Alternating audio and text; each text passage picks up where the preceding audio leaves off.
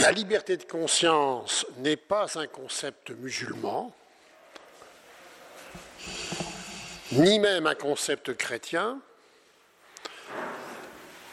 elle est un concept protestant, a dit l'expert Hamadi Redissi, connu de beaucoup d'entre nous, et que nous avions d'ailleurs invité au séminaire. Je crois qu'il faut partir de cette observation que personne n'a vraiment la propriété ou ne devrait se faire l'appropriation du concept de liberté de conscience, tant ce concept a été tardivement consacré euh, sur la rive nord par le monde catholique. Ça a déjà été dit plusieurs fois ici même. Ce n'est pas non plus un concept musulman, c'est effectivement à partir de euh, la Renaissance, euh, de la Réforme et de ce qu'a engendré la Réforme, que cette notion de liberté de conscience, je ne parle pas de la liberté de religion, je parle de la liberté de conscience, euh, liée à l'autonomisation de la personne, au droit pour chacun de croire à ce qu'il veut, est apparue dans, dans l'humanité. Alors, quelle est sa géopolitique actuelle? De ce concept de liberté de conscience qui est un concept récent. Au fond, on s'est posé la question brutale, y a-t-il, oui ou non, une coupure des deux rives en la matière, avec une rive nord pleinement établie dans la liberté de conscience, euh, de conviction, et une rive sud qui ne l'est pas du tout, ou pas encore, même si elle s'en approche un tout petit peu. Ma réponse sera oui et non, les deux à la fois. D'abord, deux observations historiques. Euh, à l'époque où il y avait liberté de religion en terre d'islam, à partir de la tolérance des trois monothéismes liés au livre, la liberté de pratique religieuse des gens du livre. Il faut quand même rappeler que du côté de la rive nord, il y a eu successivement l'Inquisition, puis les guerres de religion, puis le statut discriminatoire des juifs en Europe jusqu'à la fin du XIXe. Il faut également rappeler qu'en Europe même, il y a eu plusieurs Europes. Il y a l'Europe occidentale et il y a l'Europe du monde orthodoxe, qu'on retrouvera tout à l'heure dans l'exposé d'Elisabeth Diamantolo. Et que ce monde orthodoxe n'a pas tout à fait la même vision sur le rapport entre liberté, religion, État, société, que dans l'Europe dite occidentale. Et puis, s'il y a eu le départ des juifs des pays d'islam, il y a l'islamophobie en Europe. Bref, une complexité existe qui interdit de parler radicalement d'une opposition entre les deux rives. Cela dit,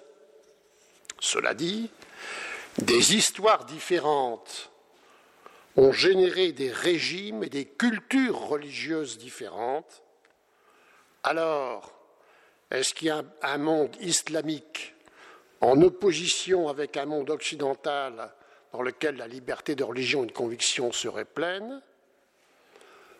Ma réponse est que la géopolitique en la matière est celle de trois mondes distincts, aux trajectoires différentes. Il y a le monde européen occidental, qui effectivement a acquis cette liberté de conscience. Il y a le monde maghrébin, dont nous avons parlé depuis hier, et il y a un monde dont nous n'avons pas du tout parlé, qui est le monde du Mashrek, le monde du Moyen-Orient, le monde d'Orient, dont il faut quand même un peu parler. Et ces trois mondes vont avoir une différenciation forte aujourd'hui dans leur réalité par rapport à la liberté de religion et de conviction. J'en dirai quelques mots rapidement, puisque les autres interventions vont porter spécifiquement sur ces mondes. Le monde européen, la liberté de religion et de conviction est un acquis, mais c'est un acquis récent. Le processus historique, on l'a rappelé ce matin dans notre séquence historique, est un processus historique complexe, qui n'est pas allé de soi, qui s'est accompli entre le XVIe et le XVIIIe siècle, à partir de trois révolutions politiques, intellectuelles et juridiques. La révolution politique, c'est celle de la construction de l'État, de l'État moderne, régalien, laïque, garant de l'ordre public, donc neutre à l'égard du religieux, mais garantissant le plein exercice du religieux, mais neutre. La révolution intellectuelle et sociale, c'est la sortie du tout religieux de la société, c'est la sécularisation, c'est la distinction entre l'individu et le croyant. C'est le bouleversement du couple vérité-liberté. Et la troisième révolution, c'est la révolution juridique, l'avènement des droits, des droits propres de l'individu, dont la liberté de penser, garantie par un ordre juridique. Eh bien, l'Europe a connu et accompli ces trois révolutions entre le XVIe et le XVIIIe. D'où un système politico-juridique combinant la séparation, ou au moins une distanciation forte, État-religion, la liberté de conscience individuelle, l'égalité juridique. Donc aujourd'hui, l'Europe occidentale est un monde sécularisé, largement sécularisé, garantissant liberté de conscience et de conviction. Et cela s'est fait par le politique et la société. L'Église catholique, on l'a dit tout à l'heure, s'est ralliée tardivement. Donc ce n'est pas passé par l'institution religieuse, c'est passé par la société, le politique et l'Église catholique s'est ralliée. Pacem in 63 et Vatican II. Mais le tableau se brouille en Europe. Le tableau se brouille par l'irruption de l'islam.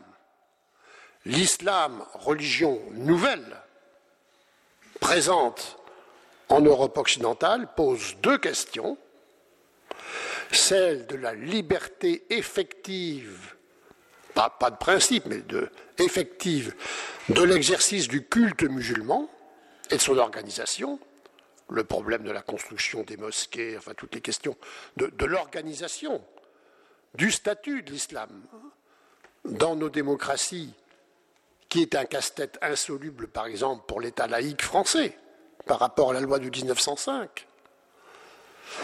Mais un deuxième question, c'est celle de l'irruption corollaire du terrorisme, de l'islamisme, des questions sécuritaires que cela pose pour les sociétés européennes par rapport aux courants radicaux de l'islam qui y sont également présents chez certains imams, chez certaines mouvances, chez certaines populations.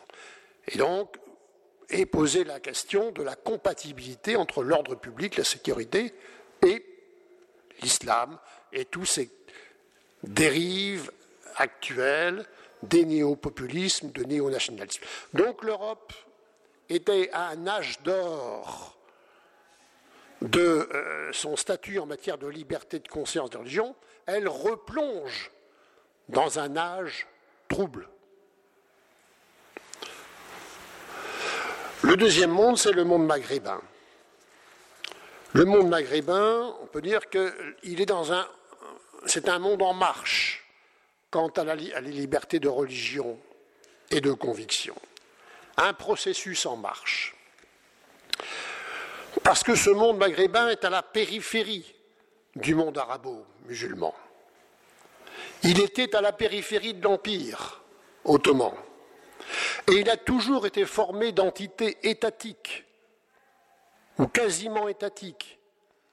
La Tunisie et le Maroc, plus que l'Algérie, certes, mais même l'Algérie était dans un processus semi-étatique dans son histoire des XVIIe au XIXe siècle. Donc, des embryons d'État, des cultures étatiques par rapport à l'Empire. Mais c'est aussi un monde européanisé. Le Maghreb est un monde européanisé. Il a été fortement marqué par la culture républicaine française.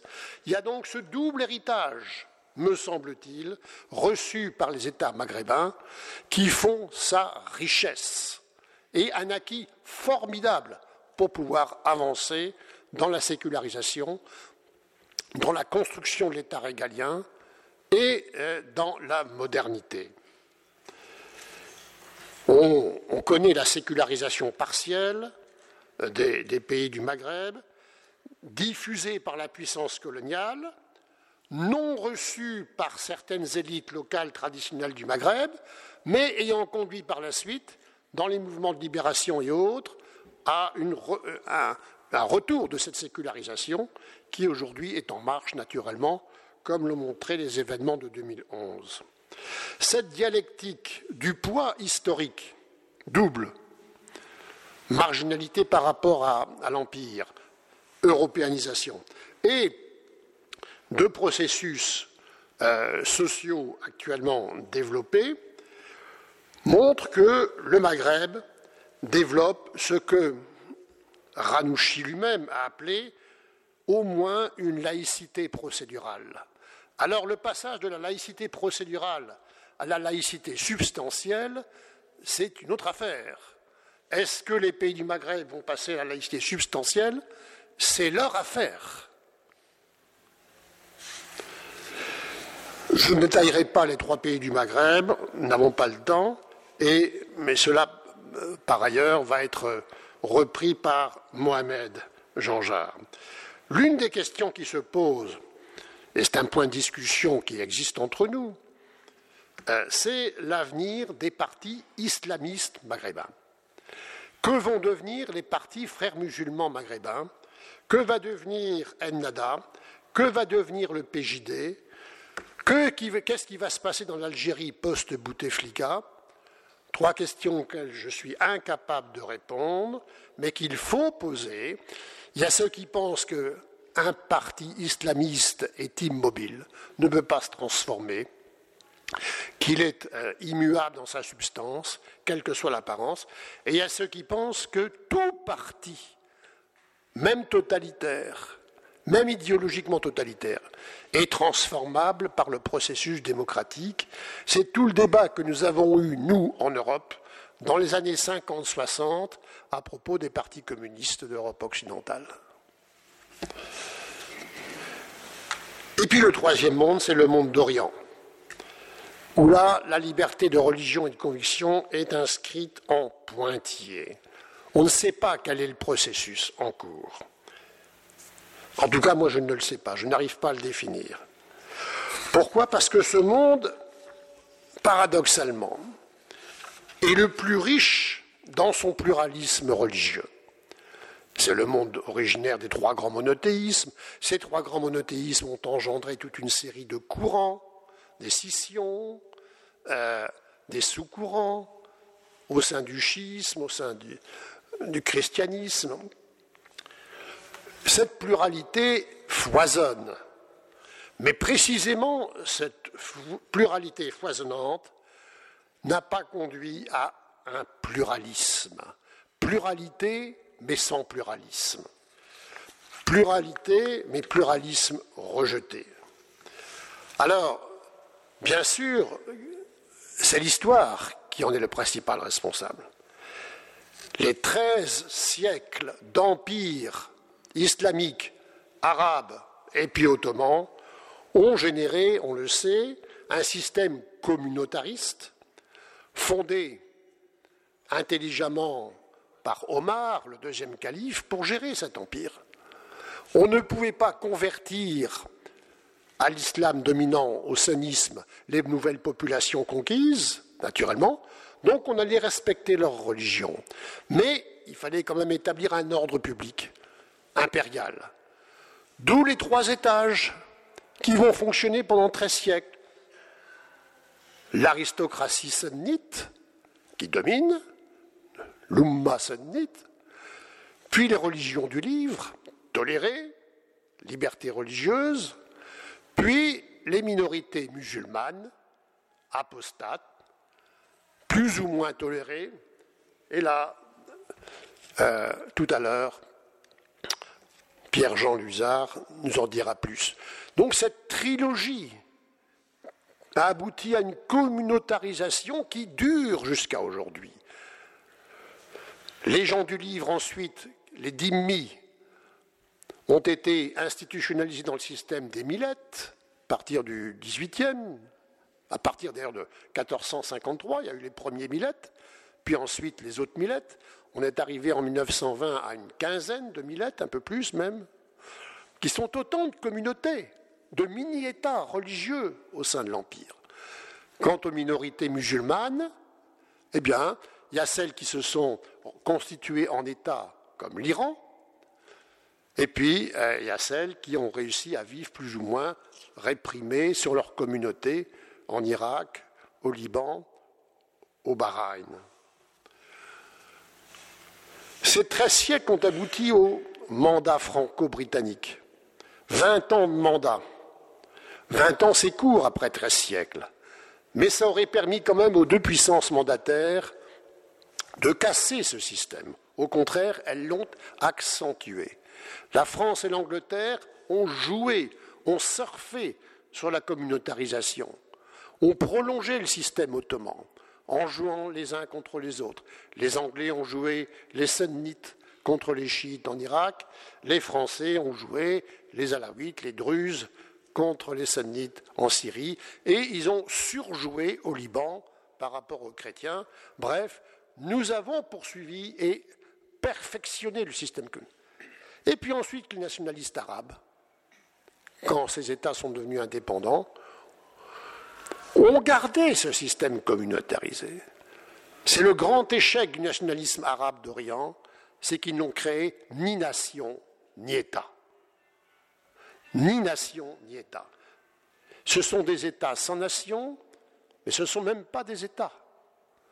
C'est le système chaldounien ou néo-chaldounien des Assabias, tel qu'a été décrit par Seurat, qui ont exercé des fonctions prédatrices sur euh, ces territoires, d'où les drames que nous connaissons depuis dix ans en Syrie, en Irak et ailleurs. Autrement dit, continuité tragique de l'histoire entre l'ottomanisme, les mandataires, les nationalistes arabes, sur la non-construction d'États, de nations, de citoyenneté. Donc évidemment, impossibilité d'un régime de liberté euh, dans un cadre communautarisé. Ce système communautarisé, d'ailleurs, vous le retrouvez, ça a été remarquablement exposé par Stéphane Latier, en Israël. Israël, qui aurait pu imaginer un système. Enfin, les sionistes de départ étaient loin d'imaginer qu'Israël allait finalement se calquer, plus ou moins, sur un système communautaire en reprenant les règles du jeu euh, à propos des, minorités reconnues, des minorités non reconnues, etc. Voilà où nous en sommes. Donc ces trois mondes, je veux dire aujourd'hui, sont face à leurs défis. L'Europe est face au défi de la réception du monde musulman, du monde de l'islam. Le Maghreb est face au défi de l'accélération de sa modernité par la construction d'États, d'États régaliens, et par l'équilibrage entre les différentes composantes de ces sociétés, la part, la part, laïque de ces sociétés et la part religieuse, mais, à mon avis, le Maghreb est plutôt bien parti. Et le Mashrek, le Moyen-Orient, est dans sa tragédie euh, qui s'arrêtera. Elle ne sera pas continue. Mais encore faut-il qu'à un certain moment, euh, les peuples, les sociétés, les princes et les peuples agissent pour qu'on sorte de euh, ce cercle vicieux qui est celui du rejet de l'État, du rejet de la nation et du rejet de la citoyenneté. Est-ce que le moment est arrivé, après avoir touché le fond du drame en Syrie et en Irak Est-ce que les dernières élections irakiennes sont un début? C'est un peu une question que je pose à Pierre-Jean. Les élections du printemps 2018. Est-ce que la Syrie euh, peut euh, sortir demain par son, par son prince actuel euh, ou avec une tutelle internationale? Est-ce que le Liban peut poursuivre un système communautaire tout en, le conciliant avec, c'était tout à l'heure l'exposé de notre ami Elias, euh, sur euh, le développement au sein du système libanais actuel de l'appel des nouvelles générations à, euh, à plus de citoyenneté et d'égalité juridique. Voilà les défis qui sont devant nous, mais ils sont spécifiques par rapport aux trois trajectoires, aux trois histoires de ces trois mondes. Merci.